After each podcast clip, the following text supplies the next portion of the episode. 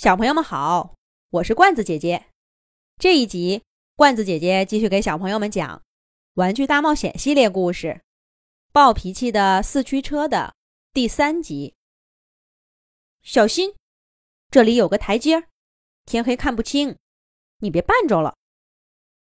别走那条路，那边是流浪猫的地盘，咱们打不过他们。躲开那个路灯，别让人看见咱们的影子。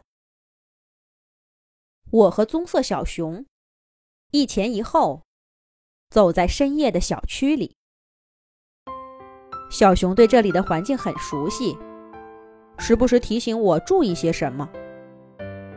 这感觉真好。虽然我知道他现在需要我帮忙，但我还是很喜欢他暖暖的声音。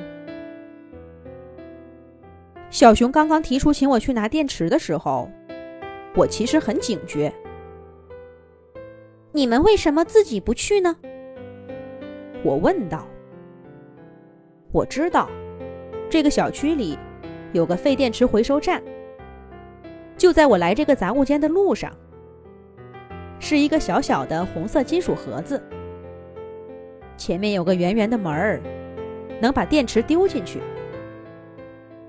我探头往里面看了看，有各色各样的废旧电池，还有一股电解液的酸味儿。我不害怕那儿，也不喜欢那儿。那里又黑又窄，远不如这个杂物间舒服。这里虽然灰尘漫天，但至少够宽敞，墙角还有旧沙发可以窝着。如果小熊说：“要是你拿我们当朋友，就去一趟，把电池拿回来。朋友帮朋友是应该的。”或者说：“你不敢去，你一定是害怕不敢去吧？真是个胆小鬼。”那我绝对不会再理他。这样的话，我丑娃娃听得多了。苏珊、吉塔和格鲁，谁没跟我说过这样的话？可我丑娃娃只是长得难看，脑子却还没有坏掉。这种激将法，我一次都没上过当。可是小熊的话，我一点都没想到。小熊说：“这位新朋友，电池回收站的入口太小了。”我进不去。你也看到了，四驱车现在这个状态，走不了那么远的路。我们请求你帮个忙，拿几节电池出来。要是你不愿意，就算了，也没什么的。我们再想办法。”四驱车粗声粗气地说道。这一次他没有再那么凶巴巴的。应该是看到我在犹豫，就补充了这么一句吧。我不是犹豫，是太诧异了。在我丑娃娃过往的人生中，还没有人这么真诚的对我。不就是拿几节电池吗？有什么难？我这就去。等等，现在去会让人发现。等天黑。我陪你去。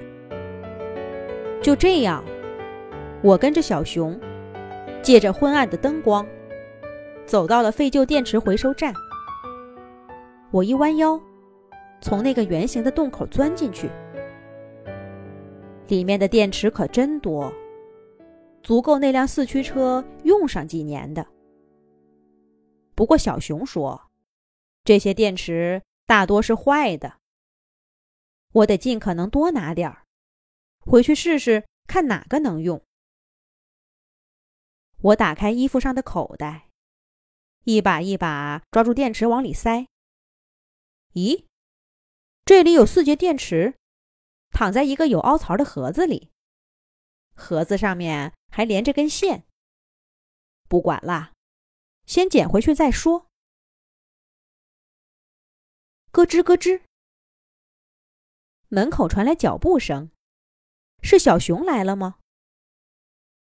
布娃娃，别出来，我引开他们。”这才是小熊的声音。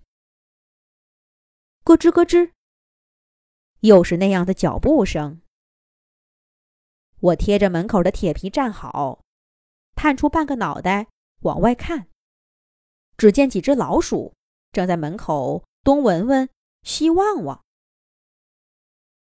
我差点跟一只老鼠的眼睛对上，看到它惨白的牙齿。